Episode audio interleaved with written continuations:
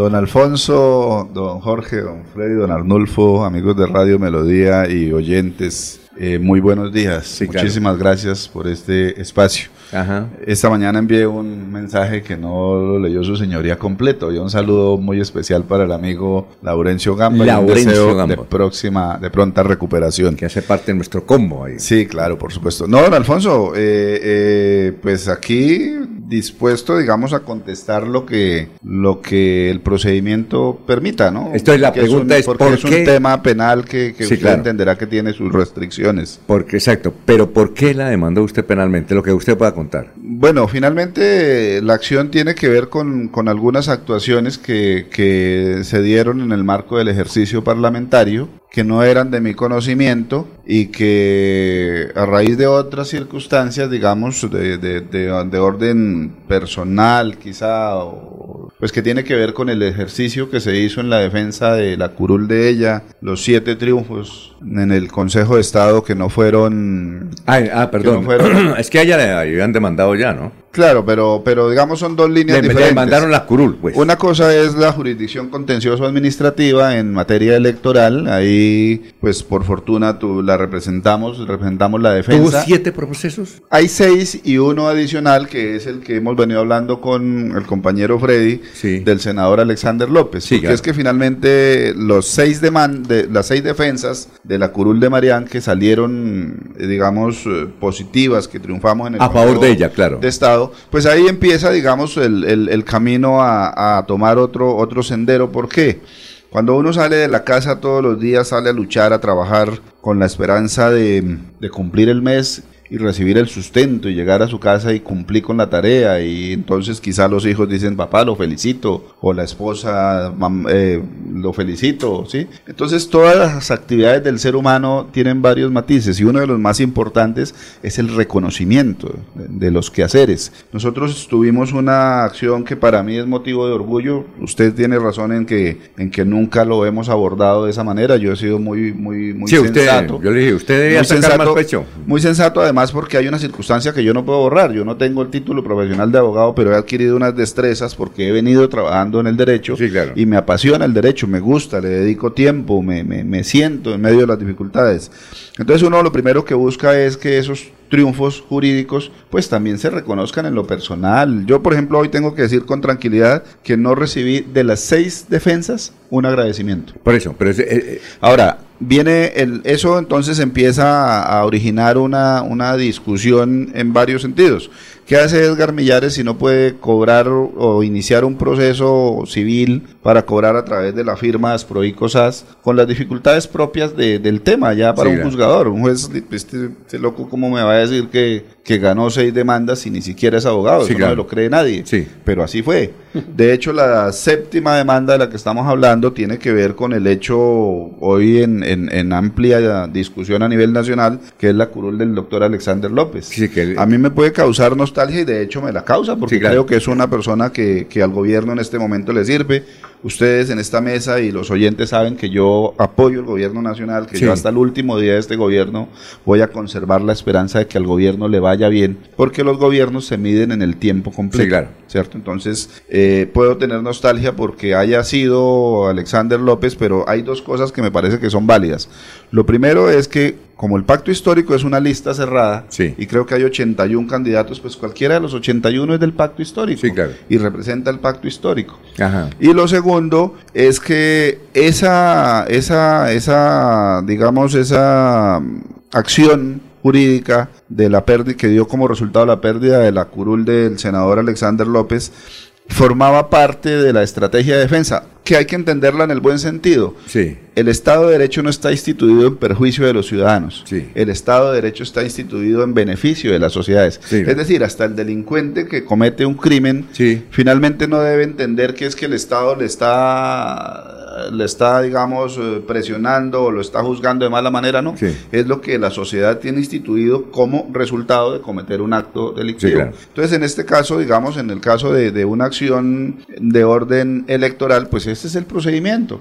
Si se cometió un error, pues necesariamente... Y usted, por eso, y usted la asesoró, la asistió en el asunto y le, salvó la curul prácticamente. Y finalmente, pues ese es un sentido. No solamente la, consiguió, sino que la salvó. Pues ese es un sentir que tiene la gente. Yo, como digo, conservaré mi, mi, sensatez en ese sentido, pero pues eso es evidente. Edgar Millares estuvo el 31 de enero del 2022 en la audiencia del Consejo Nacional Electoral y de alguna manera la posición que se llevó a esa audiencia pues fue la posición que asumió el Consejo Nacional Electoral y le dio viabilidad a la candidatura. Bueno, entonces, pues el, entonces el asunto es eh, que es increíble aún más le consiguió la curul. Usted prácticamente la puso porque me consta. Lo que pasa es que usted es muy, muy, muy, que muy prudente. Dijo que usted no necesitaba eso. Y bueno, que no, no le gusta eso. Pero me consta, me consta que usted fue el que, el, el, gran gestor. gestor de la curul. No solamente la consiguió, sino que se la defendió seis, siete veces, seis veces. Siete, digamos, porque la otra era parte de, y ahora, en el buen sentido. Y ahora la demanda, no, eso es increíble. Claro, porque es que es que finalmente se da ese proceso, digamos, yo estuve vinculado a la unidad de trabajo legislativo entre el entre septiembre del año anterior y julio de este año, eh, cuando me retiré para asumir esa tarea bonita pero difícil de, de ser candidato a la alcaldía de Piedecuesta. Ajá.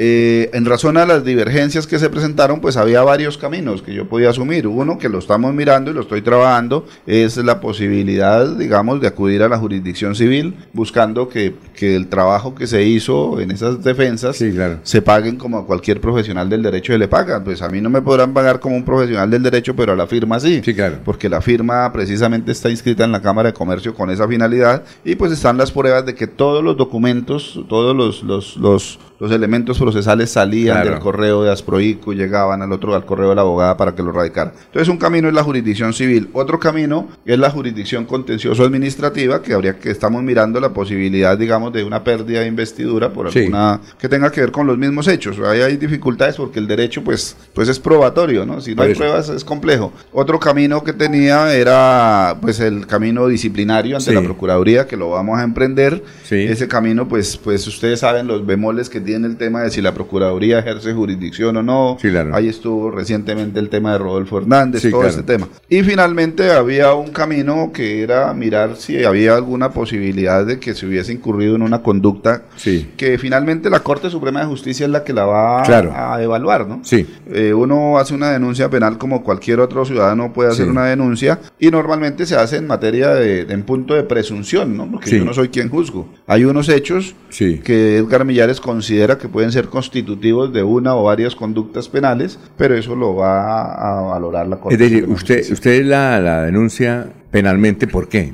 ¿Cuál es el delito? No, ¿Cuál es el delito ahí? Pues ahí hay una serie de, de delitos hay una serie de delitos, digamos, que se, que se, no es que se endilguen, porque yo no soy quien para endilgarle la comisión de una conducta punible a alguien, pero sí le pido al juzgador, en este caso a la Corte Suprema de Justicia, que se investigue la posible incursión en una de esas ocho conductas punibles que están enumeradas, ¿no? En eso pues se tuvo cuidado de no incurrir en, en lo que la, el Código Penal llama falsa denuncia, porque pues primero yo soy muy respetuoso de la doctora Marián y, pues, pues para mí es un infortunio que las cosas hayan tenido que llegar a este escenario. Sí, claro. Pero yo soy un ser humano, yo, yo, yo, yo, yo, tengo la capacidad para pensar y para decidir. Según el documento aquí de la Corte de Suprema de Justicia, usted la denunció por, eh, eh, falsedad ideológica en documento público, peculado por apropiación, peculado por uso, peculado por aplicación oficial diferente, tráfico de influencias de servicios públicos, enriquecimiento ilícito prevaricato por acción y fraude procesal. Usted tiene todas esas pruebas de eso, ¿cierto? Digamos, eh, cada, cada tipo penal en el Código Penal está establecido y tiene unos elementos, digamos, configurativos, constitutivos. Entonces, un sujeto activo, la conducta, si es de medio, de resultado. Y pues en ese momento nosotros tuvimos la precaución de revisar bien, digamos, eh, de, eh, o sea, por decir algo, si ahí en la denuncia están citados los artículos como, para, como para enmarcarlo específicamente en la conducta que el ciudadano cree que, se puede lesionar el bien jurídico que se protege con el Código Penal, digamos. Entonces ahí hay unos elementos y, se, se, tuvo precaución de, de, revisar bien, yo espero que no, no haber tenido ninguna falencia. De revisar bien. Además, eh, como le digo, de hecho esto es una simple denuncia que está en trámite en la Corte Suprema de Justicia, pero es la Corte Suprema de Justicia, en su sabiduría, la que tiene que decidir si hay, primero si el hecho existió o no. Edgar Millares, yo considero que el hecho existió y hay pruebas de que el hecho existió. Eh, segundo, si el, si el hecho es constitutivo o se marca dentro de un tipo penal. Y tercero, si la persona tiene o no vinculación. Entonces, eso es lo que la Corte finalmente va a, valorar y en eso yo tengo que ser muy respetuoso. Insisto, respetuoso del procedimiento y muy respetuoso de, de Marián Perdomo, porque me parece infortunado haber tenido que llegar a estas instancias. Mi pregunta es, si pasa eso ante la Corte Suprema de Justicia, ¿quién sería, eh, si se cae ella como congresista, el que recupera esa curul? ¿O a quién se le asigna esa curul? Bueno, Freddy, yo eh, primero voy a ser reiterativo, claro y contundente en lo siguiente. La defensa de la curul de Marián Perdomo a partir del 13 de marzo del año 2022 digamos, es un tema absolutamente claro de que teníamos la razón, no solo desde el punto de vista jurídico, sino también desde el punto de vista de la, de la política, de la cotidianidad. O sea, yo en eso no mezclo lo uno con lo otro. Es infortunado este momento, pero, pero si hay algo que me satisface a nivel del ejercicio eh, de, de trabajo, de la oficina, es eh, haberle ayudado a ella a lograr mantener su curul porque en derecho le correspondía. yo, soy, insisto, lo que dije al comienzo, soy afín al gobierno nacional, confío en el gobierno nacional, espero que al final del ejercicio las cosas salgan bien, pero en eso había una equivocación. Entonces lo primero que debe quedar claro es de, eh, mi total, digamos, respeto por lo que fue el procedimiento, mi total disposición, mi total entrega y sobre todo mi total convicción de que ella estaba amparada por el Estado de Derecho y así afortunadamente salió en el Consejo de Estado. Ya en la pregunta que tiene que ver, que la pregunta que me hace Freddy, pues eso, eso es un tema que primero, eh, si se diera una vacante, como, como lo sucede en este momento, la mesa directiva, en este caso de la Cámara de Representantes, eh, llamaría a la, a la, provisión del cargo que quede vacante. Y quien determina el cargo en primera instancia es el Consejo Nacional Electoral. Entonces el Consejo Nacional Electoral tomará la lista y mirará la cifra repartidora y el que sigue es este. En el evento de, en el evento particular, bueno, este es tipo de, para no incurrir en los hierros que, que han incurrido algunas personas que vienen aquí a este medio o en otros medios y que materializan el resultado jurídico en la entrevista, pues yo no lo voy a hacer, no voy a incurrir en eso.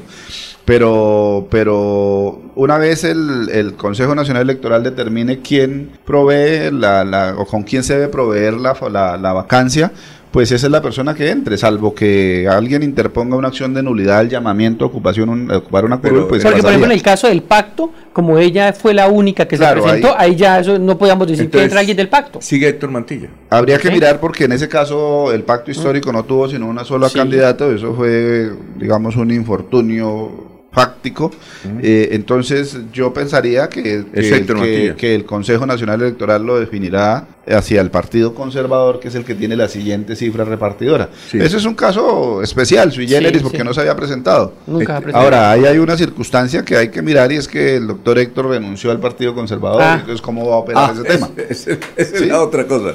no, pues aquí en Bucaramanga pasó lo mismo, lo que eh, hablábamos de la con, el entrevistado hace la semana pasada, Jorge Flores, que sigue siendo concejal por el por el polo, pero él había renunciado al polo para ser candidato a la Cámara. y Héctor Mantilla, no sé si, bueno, ya no, si no sé si puede o no. Es que en ese tema. Y si no es Héctor, ¿quién es? Es que en ese tema hay que hacer una claridad. ¿Sería Héctor? No, si, si no, si Héctor no puede porque pues, renunció al Partido Conservador. Pues como nosotros no somos magistrados, bueno, Alfonso, ¿Quién iría? Sí, no, no, pues seguiría el, que, sigue ahí en la lista, la Cámara, no la tercera votación del Partido Conservador a la Cámara de Representantes. Octavio Octavio. Iván Darío, Iván Darío algo. Iván Darío algo. Que es un, ¿Sí? pastor, algo así. Ah, Iván Darío. Sí, Iván Darío. Bien, pero, pero una cosa, pero una cosa, Edgar. ¿en, qué momento, siendo ustedes tan amigos, porque tenían que ser muy amigos con Marián, se rompió el asunto? Es decir, ¿qué fue lo que pasó? ¿Qué, qué sucedió ahí? ¿Cómo fue la traición? No, en serio. bueno, bueno, pero para terminar el, el, el, comentario que estamos haciendo, eh, específicamente, por ejemplo, en el caso del Consejo Bucaramanga, pues en la oficina, digamos, la que la oficina que yo dirijo está llevando una acción de nulidad de manera muy respetuosa también, como digo, en el marco del derecho eh, en contra del llamamiento a ocupar la curul, que es un caso muy similar a lo que podría pasar, que es en contra del, del, del, llamamiento a ocupar la curul del hoy concejal Jorge Flores. Y es contra Jorge Flores. Sí, pero eso no es que la gente tiene que entender, por ejemplo, yo escucho a la gente diciendo que ataques de adentro, de afuera, el, con el Estado de Derecho nadie se ataca. No, es que para, no, pero eh, yo estoy de acuerdo con usted, pero sí es curioso que los mismos que se están dando eh, golpes sean entre ustedes mismos y no sea, por ejemplo, el Centro Democrático que lo está hay hay una teoría, hay una teoría universal sin, sin solución todavía. Hay una teoría universal sin solución todavía. ¿Qué fue primero, el huevo o la gallina? Ah, Entonces yo digo, yo digo, ¿qué fue primero? ¿La demanda de nulidad contra el concejal Jorge Flores o la posibilidad de que en realidad el 30 de julio hubiese entrado Rafael Ovalle, que el concepto de nosotros era el que correspondía? Entonces, entonces, o sea, es que uno no puede pretender, en la vida uno no puede pretender justicia cuando usted no la, no, sí, claro, no, la provee. pero, pero está bien, pero entonces ahora sí díganos, ¿en qué momento ella lo traicionó? ¿Cómo fue el asunto? No, pues, pues finalmente, si se tratara de eso, que no tiene que ver con el proceso penal, pero si se tratara ya de, evaluar el tema de lo, de lo, de lo, de la cercanía, de la proximidad y de lo que tiene que ver con la defensa en el Consejo de Estado, pues a hoy no me cancelaron ese trabajo. Yo trabajé en la unidad de trabajo legislativo, que como decía en un encuentro anterior aquí, son recursos diferentes, porque son recursos públicos destinados única y exclusivamente a la labor parlamentaria. Es decir, un parlamentario, un concejal, un diputado, un alcalde o un edil que contrate un abogado no puede pagar con los recursos que corresponden a su ejercicio. Pague con sus recursos ah, públicos. usted dijo, entonces eh, eh, se rompió el asunto cuando no le pagaron. Pues es que uno, mire, yo tengo algo muy particular en esto, Alfonso, y usted lo ha dicho en repetidas ocasiones. Nosotros nunca fijamos un monto porque no, porque no era mi pretensión. Yo nunca tuve una pretensión económica. Pero por eso les decía hace un momento, uno se levanta, sale de la casa a trabajar con la esperanza de lograr el fruto del día y del mes, digamos. Entonces es trabajo, o sea, entonces finalmente si las cosas, si uno sabe manejar las relaciones con los que le rodean, pues no va a haber inconveniente. Ahora, cuando, cuando, cuando se rompe eso es precisamente cuando yo me retiro, digamos, para, para iniciar el proceso este de la aspiración a la alcaldía de pie de cuesta y finalmente nunca volví a tener contacto con ellos. O sea, yo no yo no evalué esto como, como prioridad uno A. Si no evaluamos varios escenarios, pero mi primer escenario era, pues, pues yo le trabajé, págueme como le pagaría a cualquier otro abogado. Pero es que desde el 23 de julio yo no volví a hablar con ellos. Yo les decía a ustedes, y ya le doy la palabra ahora, yo les decía a ustedes, eh, la última vez que traté de establecer conversación con ellos, y eso lo dije alguna vez aquí, eh, fue un día que llamé y el compañero de ella me dijo, ¿para qué será que está ocupadita? O sea, y eso no se compadece, eso no se compadece. Pero qué tal si hubiera estado ocupada. pero eso no se compadece con una persona eso no se compadece con una persona que se jugó año y medio trabajando, montando seis defensas, eh, siete acciones legales con la del senador. ¿Y nunca devolvieron la llamada? A hoy no. Bueno, perfecto. No, yo creo que se iban a llamar. Jorge, ¿qué Muy mala leche, don Alfonso. A ver, ¿qué pasó? Eh, una cosita, don Alfonso. Primero aclarar con respecto a la tercera votación de la lista a la Cámara del Partido Conservador. Se trata de Iván Darío Osorio ¿La segunda o la tercera? Tercera votación. La tercera sería, eh, pues, que en la lista de, de, la Cámara de Representantes por número de votación. Él no es pastor, es mariano. ah, de los marianos. Sí, señor. bien. Pero, este, también en el Partido Conservador en la asamblea salió una persona Mariano. Palacios, el ¿Serán del mismo equipo político? El doctor Palacios, claro, les ha ido bien, la Virgen nos está ayudando. Y hablando precisamente de corrientes políticas, don Alfonso, y la pregunta para Edgar Millares, a quien se la damos con, los muy buenos días, es si no mm, le da temor las represalias por esto que está haciendo hoy, porque lo que dicen, como dice don Alfonso, no se concibe que alguien tan allegado a la línea política que elige a, a María Perdomo como eh, representante a la Cámara, que la avala, eh, ahora resulten ser eh, recibidos de parte suya un ataque tan directo que políticamente lo puede perjudicar porque podría quitarle la única representante de la Cámara que tienen en el departamento. Pues yo sigo insistiendo. Lo primero es que yo eh, para nada considero y lo tengo absolutamente claro que esta es de una acción contraria al, al, al, proyecto político que representa el pacto histórico. O sea, yo en eso soy claro, yo pertenezco, digamos, no al pacto como figura, pero yo, yo vengo de, esa historia. No puedo ser diferente porque vengo de esa historia. Hace 46 años estoy pensando de la misma manera y creo que hasta el final voy a, a seguir me parece infortunado haber tenido que llegar a este escenario, pero, pero finalmente uno como ser humano, como individuo, tiene que, reaccionar, tiene que hacer las cosas. Yo espero que, que, no se presenten situaciones de dificultad ni con eso, ni con las acciones otras que estamos adelantando en la oficina, porque es parte del Estado de Derecho. Vivimos en una sociedad muy compleja y, y, pues a diario se ven ese tipo de acciones. Ahorita en camino venía y Jorge hacía una, una reflexión así como de las que hay que hacer en Colombia. O sea, muy curioso que Mario Castaño falleció en este preciso instante, ¿no? Entonces, entonces eso Qué coincidencia tan buena para unos. Mire, eso es un infortunio en nuestra sociedad. Yo traje este libro de conversaciones con Estanislao Zuleta porque quería al finalizar dejar una, de manera muy respetuosa, unas palabritas que él hace, que es una cita que él hace, ojo, respecto, porque ahora Freddy que decía también que cultura mamerta, dijo en un momento, bueno, algo así. Yo no, yo soy mamerto también. No, no, pero, pero porque, es parte, Por eso no quería decir la palabra. es parte de lo que se tilda de esa manera, ¿no? Y yo digo que la sociedad tiene que cambiar cuando todos empezamos a, entender que podemos vivir en conjunto. ¿Y Stanislao Zuleta qué es lo que decía? Es que dice una partecita. es una, partecita que eh, Entonces, sin, sin, que se tilde de... que no sea tan larga. No, es pequeñito. Entonces habla, es cuando Marx habla, ojo, de la relatividad de los derechos humanos y se refiere a la libertad de prensa. Entonces dice, lo que estuve buscando, dice que, que, Marx llega incluso, pero es una reflexión de Stanislao Zuleta, llega incluso a afirmar que la libertad de prensa solo habrá cuando ya no haya periodistas, es decir, cuando haya escritores. Pero ¿por qué lo plantea así? Porque él planteaba que los medios de comunicación, los periodistas, están subyugados a, a, las voluntades de los medios de comunicación y de los poderes económicos, mientras el que escribe, escribe con total amplitud. El doctor Julio Enrique Avellaneda, que ha escrito libros, yo lo, cuando estaba leyendo, yo lo, tenía esa reflexión de hace rato y quería traerla, y ahorita que la busqué me acordaba de él, porque pues eh, sería, digamos, cualquiera de nosotros cuando uno escribe algo, es el momento de más de expresión más limpia, más tranquila eh, que puede contribuir a una sociedad. Esa era como la cita, ¿no? Entonces, ¿por qué? Porque porque pues todo lo que uno dice debe tener la salvedad de que no se hace en perjuicio de nadie, ¿no?